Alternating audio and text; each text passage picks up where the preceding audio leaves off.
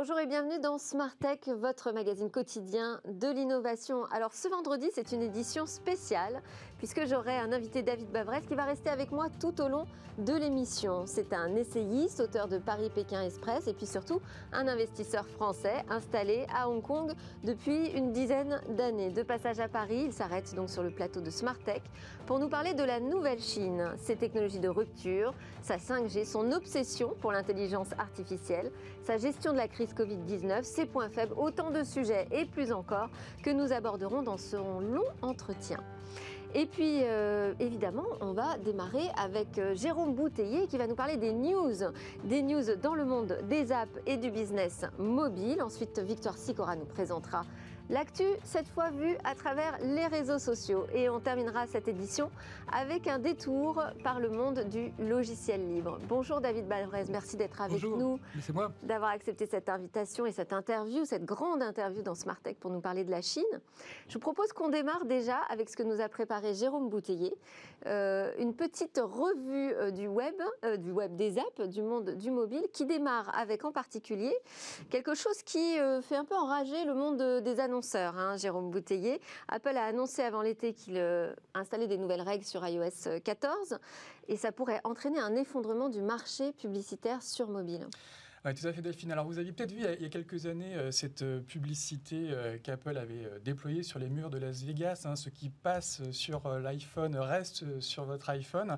Et, Apple a fait hein, de la protection de la vie privée un, élément fort hein, de différenciation sur le marché. Alors, ça fait déjà quelques années qu'ils ont déclaré la guerre aux cookies. vous savez, cet identifiant utilisé par les annonceurs pour limiter la pression publicitaire, pour cibler et recibler internautes et mobinautes. Et ils ont déployé sur euh, Safari une technologie euh, qui s'appelle ITP qui permet de limiter euh, l'usage du cookie. Et avant l'été, ils ont annoncé lors d'une conférence développeur la volonté de, travailler sur un autre identifiant qu'on appelle l'IDFA, l'identifiant for advertiser, qui serait une sorte de cookie des applications. Alors là, il ne s'agit pas de bloquer l'IDFA comme ils ont fait avec le cookie, mais il s'agit de mieux l'encadrer et notamment d'exiger un véritable consentement de l'utilisateur avant de pouvoir le collecter ce qu'on peut considérer comme étant une bonne nouvelle, parce que finalement c'est assez proche du règlement euh, européen sur la protection des données. Effectivement, sauf que Apple semble avoir ignoré l'existence euh, du RGPD, ignoré les travaux d'associations euh, comme euh, l'IAB avec le TCF, ignoré aussi le déploiement depuis deux ans de ce qu'on appelle des, consent management platforms sur des, des, sites web et des applications. Et le risque, c'est qu'on ait du coup une deuxième fenêtre pour demander le consentement dans l'univers applicatif. Alors ça pose plusieurs types de problèmes. Le premier, il serait ergonomique. Hein, on le comprend, s'il y a une CMP Apple et une CMP déployée par l'éditeur, on va se retrouver CMP une concept management platform, pardon. On va se retrouver du coup avec des, des internautes, des mobinautes à qui on va demander euh, plusieurs fois leur avis. Ça va les agacer et c'est ce qu'on appelle déjà la fatigue du consentement ça va également poser un problème juridique avec potentiellement un double statut pour la donnée. Euh, prenons euh, l'exemple d'un éditeur, pardon, d'un mobinote qui dirait non à la collecte euh, de la CMP d'Apple et oui à la collecte depuis la CMP de l'éditeur.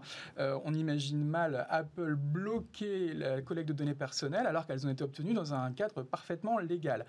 À l'inverse, euh, si le mobinote euh, dit euh, oui à Apple et non à l'éditeur, on se retrouverait dans une configuration qui s'appelle les, cookie walls, les data walls, et on voit mal Apple donner l'accès à cette application alors que le Conseil d'État français a dit que les cookie walls étaient parfaitement conformes au RGPD. Donc c'est un vrai casse-tête juridique. Très très compliqué avec potentiellement donc un gros manque à gagner aussi pour les éditeurs.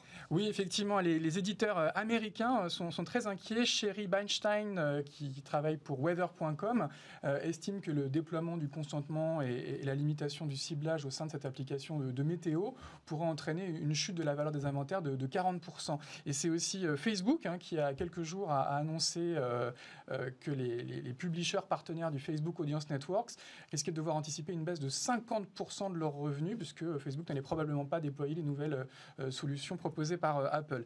Et, en France et en Europe, depuis le déploiement du RGPD, on a vu qu'avec cette demande de consentement, la capacité de ciblage des inventaires est, en chute et donc on est aussi sur des baisses de valeur euh, du même ordre. Hein. donc c'est un vrai problème économique. D'accord. Alors, qu'est-ce qu'on fait? Il y a une solution pour sortir de ce schmilblick là, parce que c'est très complexe. C'est très compliqué. Alors, paradoxalement, tout le monde est plus ou moins d'accord hein, sur le fond. Il faut désormais demander un consentement lorsque l'on veut collecter des données personnelles. Hein. C'est l'esprit du règlement général pour la protection des données qu'on a déployé en Europe, et c'est également l'esprit du CCPA, qui est un texte déployé en Californie et sur lequel il y a également euh, consensus aux États-Unis.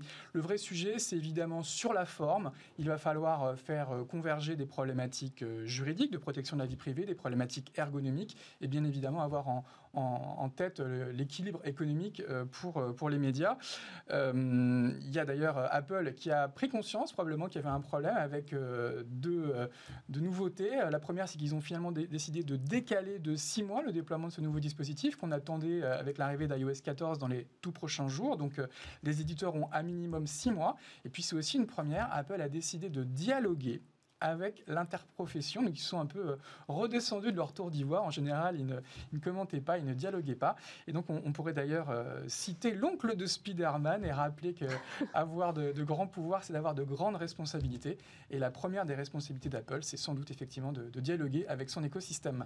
Bon, ça commence à bouger. Alors, vous avez également préparé pour notre invité spécial, David Bavrez, euh, quelques petites news spéciales Chine. Tout à fait. Alors, on s'était vu il y, a, quelques semaines pour parler de, TikTok. Hein. On a avait euh, Donald Trump qui avait euh, euh, annoncé au cours de l'été, publié pardon, deux décrets présidentiels pour menacer TikTok de bannissement des États-Unis et exiger la vente des activités américaines de, TikTok outre-Atlantique. Mais fin août, la Chine a, contre-attaqué et le, ministère chinois du commerce a placé certaines technologies d'intelligence artificielle ou d'analyse sémantique sur une sorte de liste rouge interdite à l'export, ce qui a concrètement bloqué la vente de TikTok Euh, Et on a appris mercredi dans le Wall Street Journal que euh, les États-Unis seraient finalement prêts à envisager d'autres solutions qu'une vente, hein, donc un, retour en arrière, alors que des grands noms comme Microsoft, Oracle ou, même Walmart euh, étaient potentiellement intéressés euh, par le rachat de, TikTok. Donc euh, c'est un sujet qu'on va suivre encore dans les prochaines semaines, mais il y aura probablement encore des rebondissements. Et alors il n'y a pas que le bras de fer avec les États-Unis, il y a aussi avec l'Inde.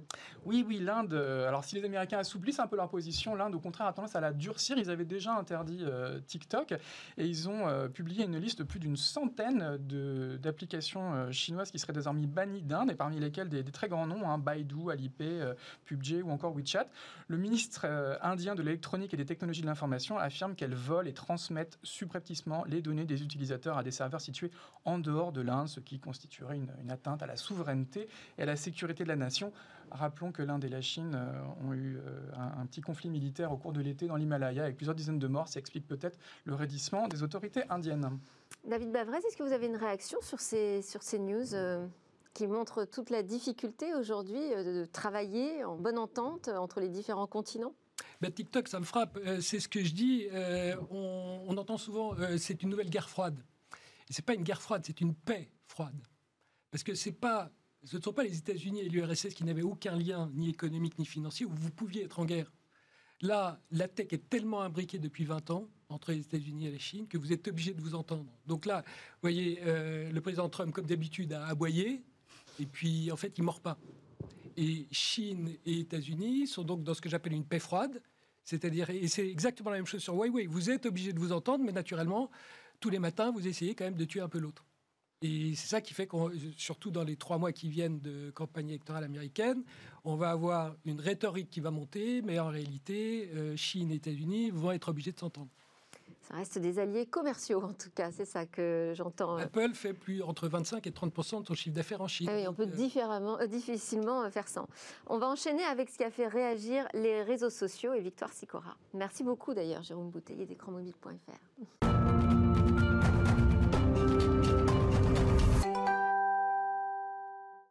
Bonjour Victoire Sicora. Qu'avez-vous trouvé sur les réseaux sociaux? Delphine, je suis sûre que votre ancien téléphone à clapper vous manque. Eh bien, vous n'êtes pas la seule. C'est pour ça que Motorola lance le Razer 5G, la toute dernière version de son smartphone pliable à clapper. Au-delà du design, hein, ce qui plaît aux internautes, c'est sa fiche technique.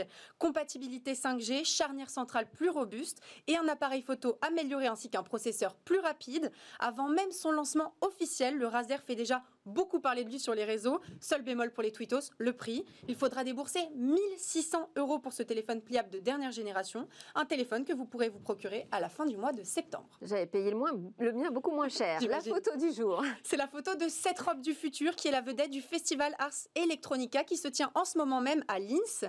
Une robe désignée par l'artiste Anouk Wiprecht. Et côté futuriste, vous n'allez pas être déçus. Cette robe a été imprimée en 3D et elle fonctionne grâce à un serre-tête composé de 1204 électrodes. Ce serre-tête joue le rôle d'une interface cerveau-machine. Il analyse vos ondes cérébrales et surtout vos signaux d'humeur. Ces derniers sont transmis à la robe par le biais de 64 circuits reliant à 64 écailles qui sont positionnés sur la robe. Le signal envoyé étant 100% unique à chaque individu, il n'existe pas deux robes qui sont similaires et en plus, elles varient selon vos humeurs. Elle tire sur le violet quand vous êtes calme et de bonne humeur et en cas de grand stress, elle clignote et scintille. Le fun fact, c'est qu'elle s'appelle Pangolin en référence bien sûr à la pandémie, mais surtout aux écailles sur la robe. Bon, on continue avec une autre photo. Oui, elle a été postée sur Twitter et si artistiquement euh, c'est pas génial, le message, pardon, il est plutôt marrant. Le Twittos a fait cette blague en référence à l'actu sur Samsung qui révélerait le dépôt d'un brevet pour un téléphone transparent. C'est le site Let's Go Digital qui a, qui a évoqué ce brevet. Selon eux, Samsung aurait fait une demande en janvier 2020, une demande finalement validée au mois d'août. Et regardez à quoi ça pourrait ressembler. La modélisation 3D que vous avez sous les yeux a été réalisée par Let's Go Digital à partir des informations qui ont fuité du brevet. La grande difficulté, euh, vous en doutez, ce n'est pas d'avoir un écran transparent, mais c'est de rendre transparent les composants à l'intérieur du téléphone. Autre info révélée par le brevet, Delphine, l'écran pourrait même se plier, voire s'enrouler. Pas de quoi s'enflammer, hein, pour le moment, on le sait, un brevet ne déroule pas forcément sur une réalisation concrète. Exactement, on va parler d'un événement pour terminer. Oui, c'est un webinaire qui se focalise sur les 200 femmes les plus influentes sur Twitter en Afrique. Un événement organisé par Smart Data Power et Women in Africa. Alors, afin de trouver ces profils de femmes influentes, les organisateurs ont recueilli des données pendant 6 ans, 350 millions de profils et de biographies Twitter collectées et une cartographie pour retrouver ces businesswomen africaines. Comment devenir influent sur Twitter C'est le thème de cette conférence qui commencera à 17h heure française. L'occasion de mettre les femmes à l'honneur, mais aussi d'engranger pardon, des conseils avisés sur sa présence sur les réseaux et sur les stratégies d'influence à mettre en place. Très vite, une actu qui vous a fait réagir ces derniers temps, David Bavrez Ben moi, ce qui me fait réagir, c'est ces robes virtuelles. Euh, les, les ventes de Gucci et Louis Vuitton explosent en Chine sur les avatars des jeux vidéo. Donc ça vous dit, un, que euh, la vie virtuelle et la vie réelle, en fait, euh, fusionnent, alors que nous, Européens, on ne comprend pas. Et puis, deuxièmement, les jeux vidéo vont remplacer la PTV. Donc moi, je suis la génération de la PTV. Vous voyez bien que la génération Z, c'est la génération des jeux vidéo qui va être euh, l'industrie des médias la plus passionnante pour les dix prochaines années. On continue à parler de cette aventure technologique avec David Bavrez. Dans quelques instants, ce sera la grande interview. Merci beaucoup, Victor Sicora.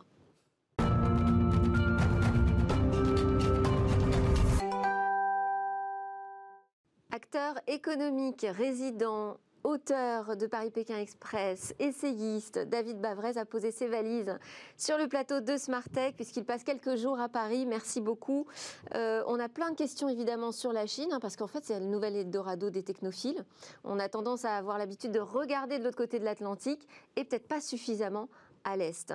Alors David Bavrez, j'avais déjà envie de vous demander, est-ce que véritablement, euh, sur certaines technologies, on peut dire déjà que la Chine est en avance? Alors par rapport à l'Europe, mais aussi par rapport aux États-Unis. Euh, absolument. Euh, vous prenez la 5G, euh, vous voyez ce que fait Huawei. Les États-Unis sont derrière. Alors, euh, c'est pas parce que les États-Unis sont mauvais, c'est parce que les États-Unis ont, il y a 20 ans, fait le choix stratégique de la chaîne de valeur des télécoms. La valeur va être dans les applications, Facebook, Google, et dans les terminaux. Et donc, l'ac- l'activité de réseau, de construction de réseau, n'a pas de valeur. Euh, Nokia et Ericsson font 5% de marge EBIT, on ne va pas perdre notre temps à faire ça, et donc on le laisse aux autres. Et là, manque de chance, 20 ans plus tard, il y a un changement technologique qui fait que l'intelligence revient dans le réseau. Et donc, euh, Huawei arrive avec une partie de la valeur des télécoms. Et donc, les États-Unis disent bah, il faut qu'on les stoppe, il faut qu'on se donne 4 à 5 ans pour revenir. D'où les tensions que vous avez aujourd'hui dans la tech entre les États-Unis et la Chine, parce que dans certains domaines, la Chine est devant les États-Unis. Sur la partie réseau, sur la partie infrastructure. Sur Finalement, on n'était pas mauvais d'ailleurs non plus en France hein, sur cette question euh, des réseaux.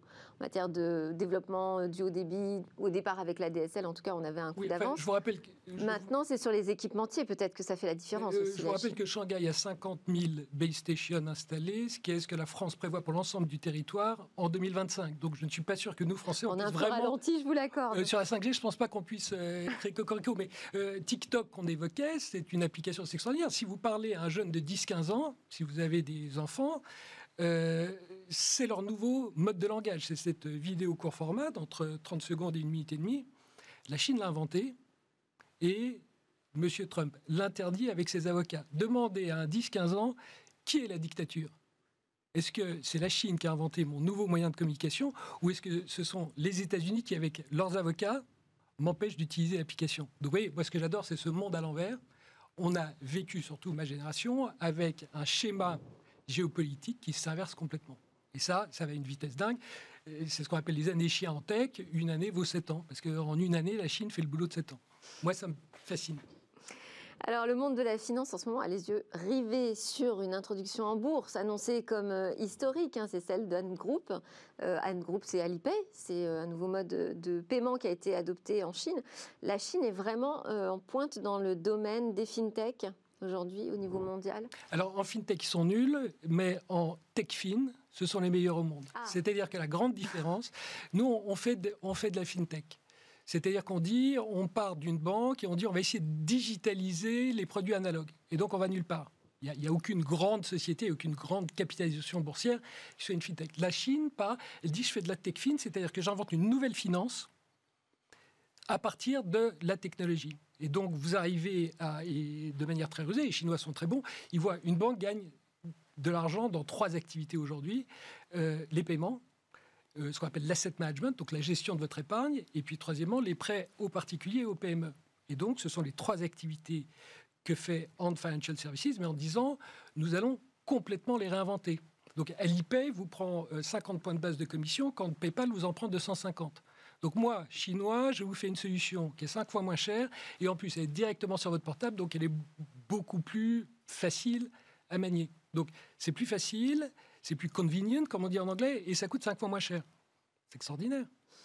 Et, ça vaut 230 milliards en bourse, enfin quand ça va être ce qu'on nous annonce.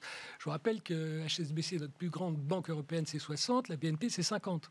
Donc ces Chinois, en 10 ans, ont créé une nouvelle activité qui vaut cinq fois nos plus grandes activités. Et pourquoi? Ben c'est, une question de nombre d'utilisateurs et d'échelle? Non, non, non, c'est que pour la première fois, ils ont regardé le client. Vous, vous n'avez, vous et moi, on n'a jamais été le client d'une banque. On n'a jamais été le client d'une, euh, boîte d'assurance. Et donc, la Chine est une dictature, mais ce n'est pas la dictature de Xi Jinping. La Chine est une dictature, c'est la dictature du client. Parce que le client est jeune. L'argent est chez les jeunes, alors que nous, l'argent est chez les vieux. Donc, quand vous avez un client jeune, vous êtes obligé de répondre à ses besoins, parce qu'autrement, il ne vous paye pas. Donc, c'est ce qu'on appelle, nous, on fait du value for money parce qu'on n'a plus d'argent. Depuis 2012, euh, vous savez, en Europe, le pouvoir d'achat baisse. Les Chinois font du money for value. Si vous ne donnez pas la valeur, je ne paye pas. Donc, vous êtes freemium, vous, serez, vous resterez free toute votre vie si vous ne donnez pas la valeur. Et c'est ça, c'est ce qu'on voit donc dans la finance, c'est ce qu'on va voir dans la santé, et c'est ce qu'on va voir dans l'éducation, qui sont, si vous réfléchissez, à la santé, on n'a jamais été client. Vous allez dans un hôpital, vous êtes patient. Vous êtes même très très patient en général. Et l'éducation, euh, on m'a jamais demandé moi s'il fallait virer mon prof parce qu'il n'était pas bon. J'ai jamais été client. Donc vous voyez ce qui est intéressant, et, c'est ça qui est absolument fascinant en Chine, c'est qu'au-delà de construire une infrastructure 5G, ils mettent 400 milliards dans leur plan de relance pour cette infrastructure, c'est que vous avez des entrepreneurs de génie privé qui créent les applications que vous allez mettre sur cette infrastructure. C'est pour ça que c'est fascinant. Ah, on va parler d'un autre business, c'est le e-commerce. Alors, euh, on voit souvent euh, euh, le géant du e-commerce, c'est Alibaba, ok. mais finalement, c'est pas seulement du e-commerce classique façon Amazon, ce qui se passe aujourd'hui en Chine. C'est beaucoup plus intéressant que ça. Ben, la Chine est en avance d'une génération. C'est-à-dire qu'on est passé de l'e-commerce au m-commerce qui était sur mobile. Nous, on essaye de passer au m-commerce et la Chine est déjà passée du m-commerce au social commerce. C'est-à-dire qu'aujourd'hui. Social commerce, c'est-à-dire qu'on part des réseaux sociaux ben, C'est-à-dire que vous, vous allez avec vos copines dans un shopping mall l'après-midi, le samedi après-midi pour faire des courses ensemble, et ça, je l'ai digitalisé. Donc, on fait nos courses, on est entre copines, on est 50, 200, on est chez nous, on écoute un KOL, donc un influenceur ou une influenceuse, et ensemble, c'est un live streaming, et on se marre tout le samedi après-midi, depuis chez nous, à faire les courses ensemble. Et quand vous êtes une marque, ben, c'est comme ça que vous vendez 300, 500, 1000 sacs en quelques minutes. Donc ce social commerce, Facebook essaie de faire, il n'y arrive pas parce qu'il n'a aucune confiance, il n'a créé aucune confiance avec son audience, alors que WeChat, qui a véritablement révolutionné toute vie, a votre pleine confiance. Donc aujourd'hui, et vous le voyez dans le marché de la pub, le, marché de la pub passe, c'est tout le problème de Google qui se fait attaquer par euh, Amazon, qui a pris 12% de la pub. Ça ne fait pas que changer les usages, euh, ça fait changer tout le business de la publicité. De la publicité. Et vous voyez que, alors qu'aux États-Unis, c'est Amazon qui est le gagnant, euh, en Chine, c'est ByteDance, c'est TikTok et, et c'est WeChat qui cannibalise la publicité, non pas seulement de Baidu, qui était le Google d'autrefois dont l'action euh, s'écroule en bourse, mais également de euh, euh, Alibaba. Donc on est en avance parce qu'on est passé du média au commerce et on passe du commerce au social. Donc la Chine a un coup d'avance. Ça remet en question, par exemple, le leadership de Google sur la pub avec bah, ses AdWords. C'est pour ça que les Américains, c'est pour ça que Facebook dit à Trump, tu dois bloquer TikTok. Parce que ce truc a pris 20% de la pub online en Chine. Rien à voir avec une méfiance politique. Non, absolument pas. vous voyez des, vidéos d'entre 30, 30, secondes et une minute et demie d'enfants de 10 à 15 ans, vous voyez comme c'est stratégique. Bon, alors ça, ça, bouge, on l'a dit aussi du côté de la 5G. Euh, où en sont les déploiements? Parce que finalement, tout le monde a démarré, enfin tout le monde sauf nous, hein, mais on va y aller. Euh, à peu près l'année dernière, est-ce qu'il y a véritablement des usages qui sont déployés? Est-ce qu'on a vraiment de la 5G aujourd'hui en Chine qu'on utilise 100 euh, millions, 100 millions d'usagers déjà, d'abonnés. Donc c'est quand même pas mal, hein, 100 millions en Chine. Et euh, c'est toujours... Il n'y a pas beaucoup de terminaux encore, il n'y a pas grand-chose de disponible. Ah, il commence à venir cette année. Donc c'est pour ça que vous avez déjà 100 millions. Mais euh, surtout, ce qu'il faut comprendre, c'est quel va être... vous, savez, vous écoutez les opérateurs en France, il n'y a pas besoin de 5G, il n'y a pas d'application. Euh, vous les opérateurs euh, vous souvenez, c'est ce qu'ils nous disent. Ils ont quand même envie d'y aller parce que c'est l'occasion euh, de vendre un peu plus de, premium. Non, parce qu'ils n'ont pas encore gagné d'argent sur la 4G, donc ils disent j'aimerais bien récupérer mon argent sur la 4G. Le problème, c'est les investissements réseau. Oui, tout à fait. Vous savez, on se souvient, l'iPhone est sorti en 2007. Il a décollé en 2011-2012. Il lui a fallu 4-5 ans. La 5G, c'est exactement la même chose. L'intelligence artificielle, aujourd'hui, honnêtement, il ne se passe pas grand-chose. Sur le plan, moi, pour le monétiser, il ne se passe pas grand-chose. En 2023-2024, donc je ne peux pas vous dire quand, mais il va falloir 3-4 années, comme, exactement comme l'iPhone. Pourquoi il a décollé en 2011-2012 Parce que les applications sont intervenues. Aujourd'hui, les applications AI, on ne les a pas. Mais donc c'est pour ça qu'on parade aujourd'hui en disant mais la Chine est en avance, ça ne sert à rien. Et vous allez voir qu'en deux, alors je peux pas vous dire c'est 2023, 2024, 2025, mais vous allez voir toutes les applications AI qui vont sortir et qui vont révolutionner. Non pas jusqu'à présent, il n'y a que trois secteurs économiques qui ont été révolutionnés dans cette euh, révolution digitale. C'est votre secteur, les médias, donc on en parle en permanence. C'est le commerce et c'est le tourisme.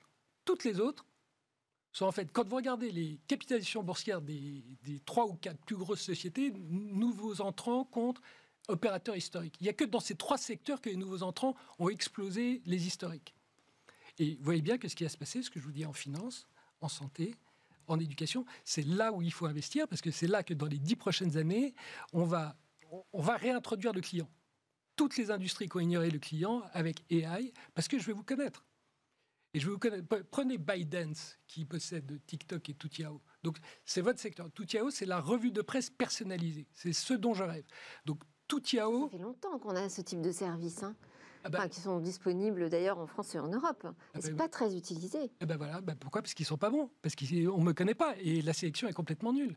Alors que là, parce que vous avez, vous connaissez tout de moi, vous connaissez mon cerveau qui réfléchit, le côté rationnel, ça c'est l'activité Toutiao, et l'activité TikTok, c'est tout mon côté émotionnel. Vous me montrez une vidéo de 30 secondes et vous voyez comment je réagis. Donc vous me connaissez sur le, vous connaissez mon cerveau partie droite, partie gauche, et avec ça, ben, il va de soi que vous m'envoyez la pub la plus ciblée possible. Donc, si vous ne faites pas ça d'ici 3 à 4 ans et que vous êtes dans la pub, vous êtes mort. Alors, je, disais en introduction qu'il y a une, obsession pour l'intelligence artificielle en Chine. Vous confirmez, c'est quelque chose de très important aujourd'hui. C'est là-dessus qu'ils mettent euh, un maximum d'investissement en temps, en main-d'œuvre, je dirais, en data scientist. Mais c'est quoi l'intelligence artificielle? C'est passer d'un monde de 700 millions de privilégiés d'occidentaux, européens et américains, à un monde de 7 milliards. Parce qu'on ne peut pas utiliser les ressources de la planète pour 7 milliards de gens. Donc l'intelligence artificielle, c'est quoi? C'est le service personnalisé. C'est que je vais vous connaître, mieux que n'importe qui, et donc je vais savoir exactement ce que vous voulez. Et là, la Chine a un avantage parce que euh, elle, a beaucoup de data finalement. Bah, elle a data, mais deuxièmement, elle a 1,4 milliard de gens. Et elle dit si, mais 1,4 milliard de gens commencent à adopter le mode de vie occidental, de toute façon, ça pète. Il n'y a pas les ressources. Donc je n'ai pas d'autre choix que d'inventer des business models extrêmement ciblés où je ne donne aux gens que ce qu'ils veulent véritablement. C'est ce, ce que j'appelle le money for value. Et donc nous, on, est encore, nous, on raisonne encore de manière complètement différente, en essayant de réduire une structure de coûts, à continuer à donner à des gens, à des consommateurs, des choses qu'ils ne veulent pas. Mais il y a aussi l'enjeu de la quantité de données. C'est-à-dire que quand on est un acteur français, qu'on travaille sur euh, l'e-santé en France, on a un échantillon qui est quand même beaucoup plus faible, beaucoup plus petit eh ben, qu'en Chine. Et ça, c'est tout le débat entre Europe et, Europe et la Chine. C'est que la Chine dit je vais faire du big data, avec machine learning, je vais gagner. Et nous, on dit savez quoi euh, Vos données, elles sont non structurées. Donc nous, déjà, faire des corrélations avec les données structurées, c'est un enfer. Mais toutes vos données non structurées, vous allez faire des usines à gaz qui vont mener à rien. Donc nous, ce qu'on va faire, c'est du smart data plutôt que du big data. Ah, nous, on travaille sur nos forces, en fait. Quand vous allez dans un restaurant aux États-Unis, est-ce que vous allez dans le restaurant euh, pour 10 dollars, eat as much as you want Ou est-ce que vous allez dans le super resto français? Ben, C'est ça. On va faire du smart data, ils vont faire du big data. Et si on est bon, on va gagner. Mais le combat, le combat n'est pas gagné d'avance. Alors, on a, on a évoqué euh, TikTok, on n'a pas vraiment évoqué Huawei. Quel, quel, est votre regard sur ce cas particulier de l'équipementier 5G, justement, qui euh, est mis au banc euh, par bah, les États-Unis et, ça pose des problèmes aussi en Europe? Ce qui est intéressant, c'est que c'est le seul, c'est le seul, vous noterez que c'est la seule société chinoise où vraiment les Américains coincent. Mm, mm. Donc, euh, il, faut, il faut aussi être un peu. Je crois qu'il faut prendre un peu de recul. Il ne faut pas non plus tomber dans le travers. La Chine est numéro un mondial dans tous les domaines et l'Occident est foutu. Hein. Huawei, comme je vous ai dit, la réussite de Huawei, elle tient à un choix stratégique qu'ont fait les États-Unis il y a 20 ans. Si les États-Unis avaient continué, si Cisco avait continué à dire ce que je fais absolument critique, euh, bah, les États-Unis, il n'y aurait, pas Huawei aujourd'hui. Donc il faut aussi euh, prendre un peu de recul et dire euh, la Chine est très forte dans les domaines qu'on vient d'évoquer, mais elle a également ses faiblesses. Et ces faiblesses, ce que les Chinois ne vous disent pas, c'est que leurs dépenses d'Haïti, quand même, les dix prochaines années, c'est du logiciel. Et dépenses d'Haïti en Chine, si vous prenez le logiciel plus service, ne sont que 20% de celles des États-Unis. Donc vous êtes très en retard par rapport à votre ennemi avec lequel vous voulez faire la guerre, et vous ne dépensez que 20% de ce qu'il dépense. Donc c'est là où nous, Européens, avons une chance incroyable. C'est qu'il faut dire aux Chinois, bah, de toute façon c'est Haïti, vous ne l'aurez pas, des États-Unis, donc vous l'aurez chez nous. Il n'y a que de chez nous que vous pouvez l'avoir. Et un des domaines, euh, c'est la production. Le digital manufacturing, euh, je vous rappelle qu'il y a plus d'ingénieurs euh, en software industriel chez Siemens et chez Bosch que chez GE. Donc les États-Unis ont arrêté le manufacturing. Nous, nous l'avons en Europe. Et c'est ce que la Chine doit faire. Donc euh, prenez la transaction qu'on a eue il y a quelques mois, Capgemini-Altran. C'est justement marier les centres de recherche et les départements IT des sociétés qui ne se sont jamais parlé pour faire des objets connectés. Pour faire un objet connecté, vous devez marier hardware et software. Ben c'est Capgemini qui le fait. Ce que Accenture a fait à la pub et au marketing dans les dix dernières années. Là, nous, Français, on a un coup d'avance à travers Capgemini en disant on va le faire au manufacturing. Donc c'est ça qui est absolument passionnant. Donc, venez dans le Guangdong, juste au nord de Hong Kong, vous avez 80 millions de personnes qui veulent, ambitionnent d'être la Californie du 21e siècle. Ils disent on va marier hardware et software. Les, les États-Unis ne pourront pas, parce que la Californie ne fait que du software, et les objets connectés, c'est nous qui les faisons quand même sympa comme euh, sujet à aborder dans les dix prochaines années. On va, on va aborder un tout autre sujet, c'est la gestion de la crise euh, Covid-19. Comment vous, vous l'avez vécu depuis Hong Kong? Ben, euh, La crise du Covid, c'est quand même le triomphe de la tech. C'est-à-dire que qui a gagné, ce sont tous les pays. les applications de dépistage? Oui, d'une façon générale, ce sont tous les gouvernements qui ont accepté la tech. Donc il y en a deux, Corée et Taïwan, qui tout de suite ont dit, c'est très simple, c'est 3 T, c'est testing, tracking, treating. Et puis vous avez le Royaume-Uni et les États-Unis, surtout les États-Unis, qui pour la première fois dans leur histoire ont refusé la tech.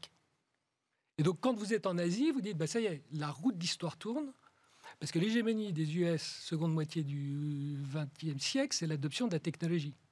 Et là, c'est extraordinaire parce qu'ils la refusent pour la première fois, et nous, chinois, on accélère. Et c'est comme ça qu'on va les rattraper. Alors parce que ce n'est pas qu'une question de technologie aussi. Là, c'était une question de, de, modèle de société, de modèle politique. Euh, on parlait, en fait, quand vous dites euh, testing, euh, tracking, on parlait de surveillance des citoyens. À, une échelle euh, d'une nation, d'un pays, d'un continent. on va, on va pas faire de propagande. Je suis pas au Parti communiste, je suis pas là pour faire la Ce que je veux dire, c'est que ça ne veut pas forcément dire qu'ils ont abandonné la technologie ou refusé la technologie. Ils ont aussi travaillé sur euh, les recherches de traitement, ils ont travaillé sur le vaccin. Non, mais lisez le rapport de nos conseillers du commerce extérieur. Donc, ce sont des Français qui vivent en Chine, ce ne sont pas des agents du Parti communiste. Rapport extraordinaire paru cet été qui s'appelle Veille technologique Chine Covid. 84 applications qui sont sorties dans les deux mois précédents sur comment, et ça, ce ne sont que des entrepreneurs privés, sur comment recréer la confiance pour que la vie normale revienne pour le citoyen chinois le plus rapidement possible. C'est euh, de la reconnaissance faciale, c'est euh, de euh, services sans contact, c'est géolocalisation, c'est tout ce que nous, vous avez entendu votre collègue précédemment, c'est tout ce que nous, nous refusons de par la réglementation. Et, la manière dont ça marche en Chine, c'est que si vous me donnez en tout cas, là, c'est si vous me donnez un service... les citoyens qui s'expriment et les politiques qui, ne, qui ne vont pas contre la volonté des citoyens. Non, en Chine, si vous avez une application dont les citoyens ne veulent pas, elle ne sera pas adoptée. Et donc le gouvernement est. Oui, c'est ça. en fait, c'est culturel. En fait, quand vous êtes chinois, vous n'abandonnez pas de liberté individuelle parce que vous n'en avez pas, et vous avez une technologie qui vous donne un bénéfice. Donc vous dites, mais c'est génial. Mm. Et comme vous êtes jeune, eh ben vous l'adoptez tout de suite. Nous, on n'a que des vieux qui disent, euh, j'ai de droits acquis que je veux défendre, et en fait, j'ai que droit, je n'ai pas de devoir. La Chine nous, on est le pays des droits de l'homme, la Chine est le pays des devoirs de l'homme. Et, c'est pour ça qu'ils gagnent dans une, dans une crise où il faut être collectif. Ce que nous disent les Chinois, c'est bah, l'intérêt collectif l'emporte. Je, je porte un masque non pas pour moi, mais pour protéger les autres. Vous voyez que le message est passé. Aujourd'hui, à Paris, tout le monde a un masque. À Hong Kong, ça fait longtemps que c'est le cas. À Hong Kong, on n'a jamais été confiné. On a 14 morts sur 7 millions d'habitants. Et tout simplement parce que tout le monde a mis un masque tout de suite. Donc là, c'est très bien. En, Europe, on met à Paris, tout le monde met un masque. Donc la seconde vague, elle va être réglée sans aucun problème. Et donc, on peut se remettre à travailler. Et vous, vous avez chargé une application typiquement euh, pour euh, ah ben, moi en France déclarer non je euh, vais pas je vais pas absolument j'ai pas besoin d'une application je ne vous n'avez pas passé à stop Covid non je suis pas passé à stop Covid mais je vois juste mais on rigole mais l'adoption de la tech la différence c'est quoi? C'est un PNB en Chine qui va être positif cette année et qui en Occident va être de moins 10 donc vous savez, quand on dit on ne sait pas si la tech euh, crée de la productivité, la différence, on peut la quantifier maintenant, c'est 10%, c'est 10 points de PNB. Donc il faut arrêter. Comment est-ce que vous expliquez que la Chine soit si technophile, justement? Ah, alors ça, ben, c'est la Sainte Trinité. C'est-à-dire que vous avez un gouvernement visionnaire qui dit le seul moyen, je suis obligé de faire l'économie du partage. Je suis obligé. Il n'y a pas de ressources pour 1,4 milliard de Chinois. Donc de toute façon, et vous le savez, quand vous déjeunez, parce que quand vous déjeunez, il n'y a qu'un seul plat principal que tout le monde partage. Donc vous êtes, dès votre plus tendre enfance en Chine, vous partagez. Donc vous avez un gouvernement visionnaire, vous avez les meilleurs entrepreneurs du monde, le sens le plus entrepreneurial, et puis vous avez un truc de dingue qui est un consommateur. L'argent est chez les jeunes, puisque parents et grands-parents ont économisé toute leur vie et donnent leur argent à leurs enfants et petits-enfants. Alors que nous, les vieux, ils gardent leur argent, parce que les taux d'intérêt sont à zéro, et ils disent, j'ai plus de revenus, donc je suis obligé de garder tout mon, argent. Et donc, vous avez à la fois la volonté gouvernementale, vous avez le génie entrepreneurial, et vous avez la demande, parce que l'argent est chez les jeunes. Et c'est pour ça que ça va aussi vite. Et qu'est-ce que ça dit des technologies ou des prochaines ruptures technologiques qui pourraient arriver ici en Europe hein, ce que vous voyez en Chine? Alors, c'est là où c'est intéressant, c'est que euh, les, en termes de rupture, la Chine n'est pas le pays de la rupture, d'une manière générale. C'est-à-dire que là où la Chine est très bonne, c'est dans ce qui est connu. Là où nous, Européens, on est très bons, c'est dans ce qui est inconnu. Parce que nous, on adore créer, par contre, on n'aime pas, ensuite, ça nous, produire, ça nous emmerde. Et euh, la différence, vous le voyez dans où est-ce que la Chine a réussi et où est-ce qu'au contraire elle est derrière. Il faut faire une grande différence entre les industries d'économie d'échelle, donc prenez par exemple les énergies alternatives, euh, les renouvelables, mhm. où en fait la technologie est vraiment pas compliquée. Et donc vous prenez de l'éolien et du solaire, vous dites si je fais 10 fois les volumes attendus, bah, ma structure de coût elle baisse et je suis en ligne avec, à parité avec la grid. À l'inverse, l'autre extrême, chaque fois que vous avez une euh, industrie à économie, à écosystème, où vous avez les semi-conducteurs, l'aéronautique, où en fait vous avez toute une chaîne une supply chain qui doit travailler ensemble, et bien là, ça marche pas. C'est le désastre parce qu'il n'y a pas de confiance en Chine. Vous pensez toujours que euh, votre fournisseur, il ne va jamais vous donner le nom de son sous-fournisseur parce qu'il dit autrement, il va me contourner.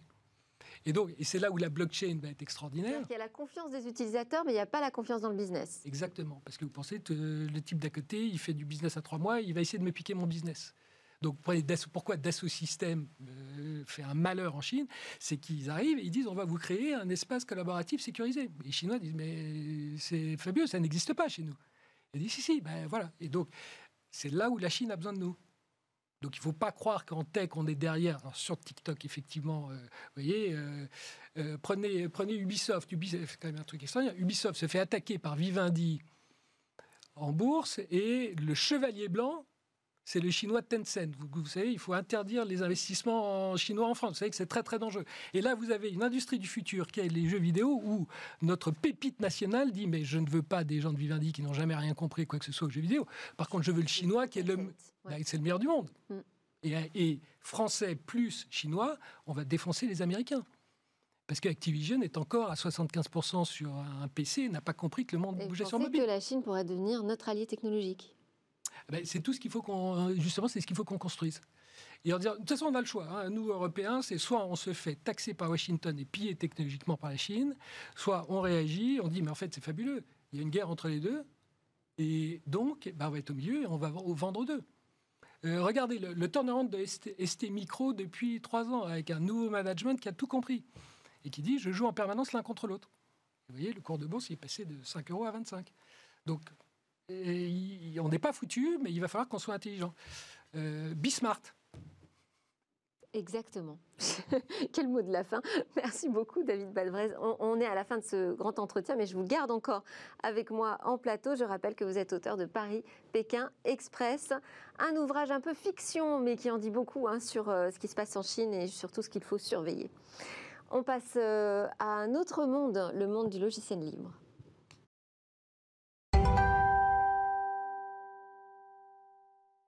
Nous sommes de retour sur le plateau de Smart Tech avec moi David Bavrez, auteur de Paris-Pékin Express, qui est là pour toute l'émission. C'est la grande interview de ce vendredi. Et nous avons le plaisir d'accueillir Jean-Paul Smets, PDG de Rapid Space, qui a d'ailleurs euh, pas mal de clients en Chine.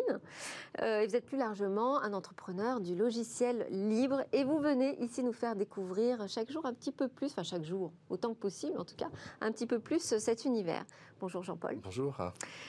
Alors on entend dire que, euh, on en parlait tout à l'heure, de la crise euh, Covid-19 qui a révélé notre extrême dépendance à des logiciels de vidéoconférence américains.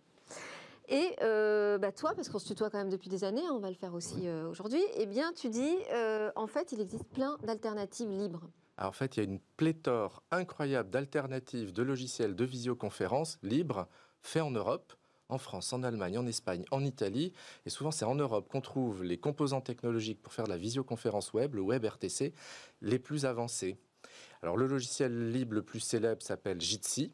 Il a été fait en 2003 par un étudiant bulgare à l'université de Strasbourg, qui s'appelle Emile Ivov, qui a ensuite monté sa boîte euh, Blue Jimp en 2009, l'a revendu en 2015 à Atlassian, qui l'ont revendu à 8 x 8, un un opérateur de voix sur IP coté à la bourse de New York. Et donc, c'est pas le seul. On a aussi Janus, Mediasoup, euh, Miteco, euh, Nextcloud Talk allemand qui fait du chiffrement de bout en bout. On a OpenV du Blick Blue Button. Ça n'arrête pas. Il y a une quantité phénoménale de solutions. Eh ben alors, qui utilise ces solutions? Alors, en fait, je vous donne un exemple. Par exemple, Parsis, qui est une entreprise parisienne qui fait de la télémédecine. Par exemple, des valises qu'on utilise dans les portes-containers un peu partout dans le monde ou chez les gardes-côtes vietnamiens. Bah, à l'intérieur de la valise, il y a de la visioconférence qui s'appuie sur Jitsi. Et pendant toute la crise du Covid-19, les, les, hôpitaux de Paris à euh, PHP ont fait environ 200 000 visioconférences de télémédecine en six mois. Là encore, avec la solution de Parsis qui s'appuie sur Jitsi. Bah, Impressionnant. Moi, je ne connaissais pas tous ces, tous ces outils. Euh, est-ce qu'on peut dire que ça a le même type de fonctionnalité qu'un Microsoft Teams, par exemple? Alors, si vous voulez Teams, là, il faut aller voir quelqu'un d'autre. Donc là encore, une autre euh, société européenne de logiciels libres, Twake. Et euh, c'est encore une histoire d'étudiants qui, en 2017, à Télécom Nancy, sont dit qu'il y avait quelque chose à faire entre visioconférence et projet. Il s'appelle Benoît Talandier et Romaric Mourgue.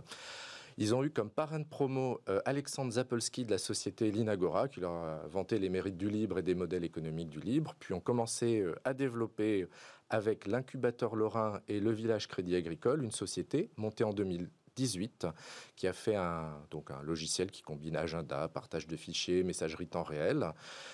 Et là, ils ont été malins, c'est-à-dire au lieu d'aller affronter les DSI en direct avec le process de sélection qui met au moins un an pour à la fin euh, se faire expliquer qu'il manque la fonction epsilon de tel grand éditeur, ils sont allés sur les projets qui combinent plusieurs entreprises, par exemple Total, un laboratoire de recherche, parce que quand on doit travailler à plusieurs, notamment sur des projets de recherche, on a besoin d'une solution qui ne va pas être forcément la solution corporate, il faut bien quelque chose qui marche, et donc ils ont visé ça pour déjà se faire connaître et ensuite euh, grandir. Alors, euh, ce qui est un peu, euh, disons, compliqué dans leur histoire, c'est que comme pas mal d'entrepreneurs, c'était mon cas aussi, ils ont commencé en se payant 500 euros par mois. Donc ça, c'est bien, ça apprend à vivre comme beaucoup de gens vivent en province, hein, parce que la, vie n'est pas toujours simple. Ils sont fortifiés, ils ont développé correctement leur logiciel, et là, ils se sont rendus compte que si d'un point de vue technique, ils étaient parfaitement au niveau, en termes d'écosystème ou en termes de 100 millions de dollars de marketing pour aller euh, séduire de nombreux clients dans le monde, ils n'étaient pas au niveau des Américains. Donc le problème n'est pas technique, le problème n'est pas non plus la disponibilité de la solution. Là, l'Inagora a racheté l'entreprise, donc il se retrouve euh, entrepreneur à succès à 25 ans, ce qui est pas mal, et euh, intègre Twake à son écosystème de logiciels et de clients, alors partage de fichiers avec IdlinShare, messagerie avec OpenPass, et en quelque sorte la boucle est bouclée.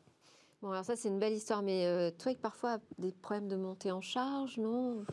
Euh, Alors, il y a, effectivement, j'ai dit, euh, c'est très bien, mais certains pensent qu'on peut faire mieux. Mhm. Donc, c'est le cas d'un professeur à l'Université de Paris qui s'appelait avant Paris 7 ou d'Hydro, Julius Krobotchek, qui d'ailleurs est arrivé en France avec ses parents à l'époque de Solidarnosc en Pologne. Il est resté en France juste avant le coup d'État. Et il a passé toutes ses nuits, d'avril 2020 à juin 2020, à essayer d'écrire le logiciel de visioconférence ultime qui remplacera tous les autres. Alors, il a réussi, euh, on peut voir, ça marche vraiment bien. Et qu'est-ce qu'il a de différent par rapport à... Il pèse 4 mégaoctets. Je pense que c'est mille fois plus petit que tous les autres.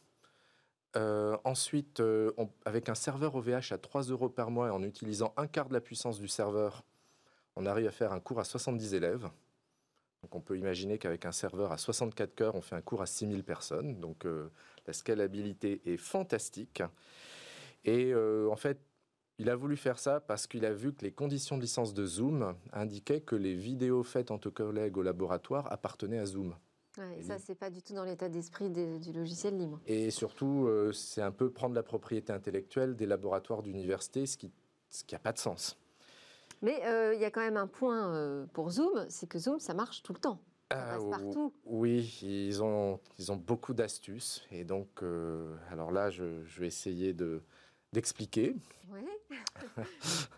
bon, d'abord, il faut comprendre comment marche un logiciel de visioconférence. Donc, ça s'appelle Il va falloir aller très très vite parce qu'on n'a plus beaucoup de temps. D'accord. Donc, Qu'est-ce qui fait en fait qu'il euh, y a des softs qui passent et des softs qui passent pas?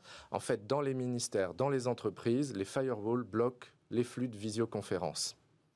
Donc, par exemple, l'autre jour, euh, on avait une visio avec Cédrico qui a dû passer par son portable 4G parce que le réseau du ministère bloquait toute visioconférence. Un comble, oui. Voilà. Et donc, euh, le problème, c'est que celui qui est bloqué, bah, il n'entend rien et on l'entend pas. Et donc, Google a calculé qu'environ 20% des personnes qui font de la visio n'arrivent pas à se connecter à cause des firewalls d'entreprise. Donc pour réussir à faire un logiciel qui marche partout, bah, la solution c'est de contourner en quelque sorte les firewalls des entreprises, de trouver toutes les astuces possibles. Alors là, euh, Julius Krobotchek en est à 2%. Bon, bah, très bien. Alors, euh, il y en a qui sont plus malins que d'autres, en fait. Hein. Merci beaucoup, Jean-Paul Smet, pour ces euh, jolies histoires qu'on découvre de temps en temps dans Smartech autour du logiciel libre. David Bavret, j'imagine que vous avez appris aussi des choses à la fin de cette émission. Je crois que ça illustre complètement mon propos. le contenu, il est en Europe. Euh, vous connaissez des gens géniaux qui inventent tous ces logiciels. La Chine en a besoin. Euh, la Chine a le réseau de distribution. On va marier contenu européen et distribution chinoise. Et eh ben voilà, un beau mariage. Merci beaucoup David Bavrez d'avoir passé euh, presque 7 heures avec nous. Merci Jean-Paul Smets de Rapid Space pour votre chronique sur le monde du libre. C'est presque la fin de cette émission. Elle se termine avec quatre jeunes pousses à découvrir dans le Lab Startup tout de suite après. Et puis nous, ben, on se retrouve lundi. Et en attendant, je vous souhaite un excellent week-end.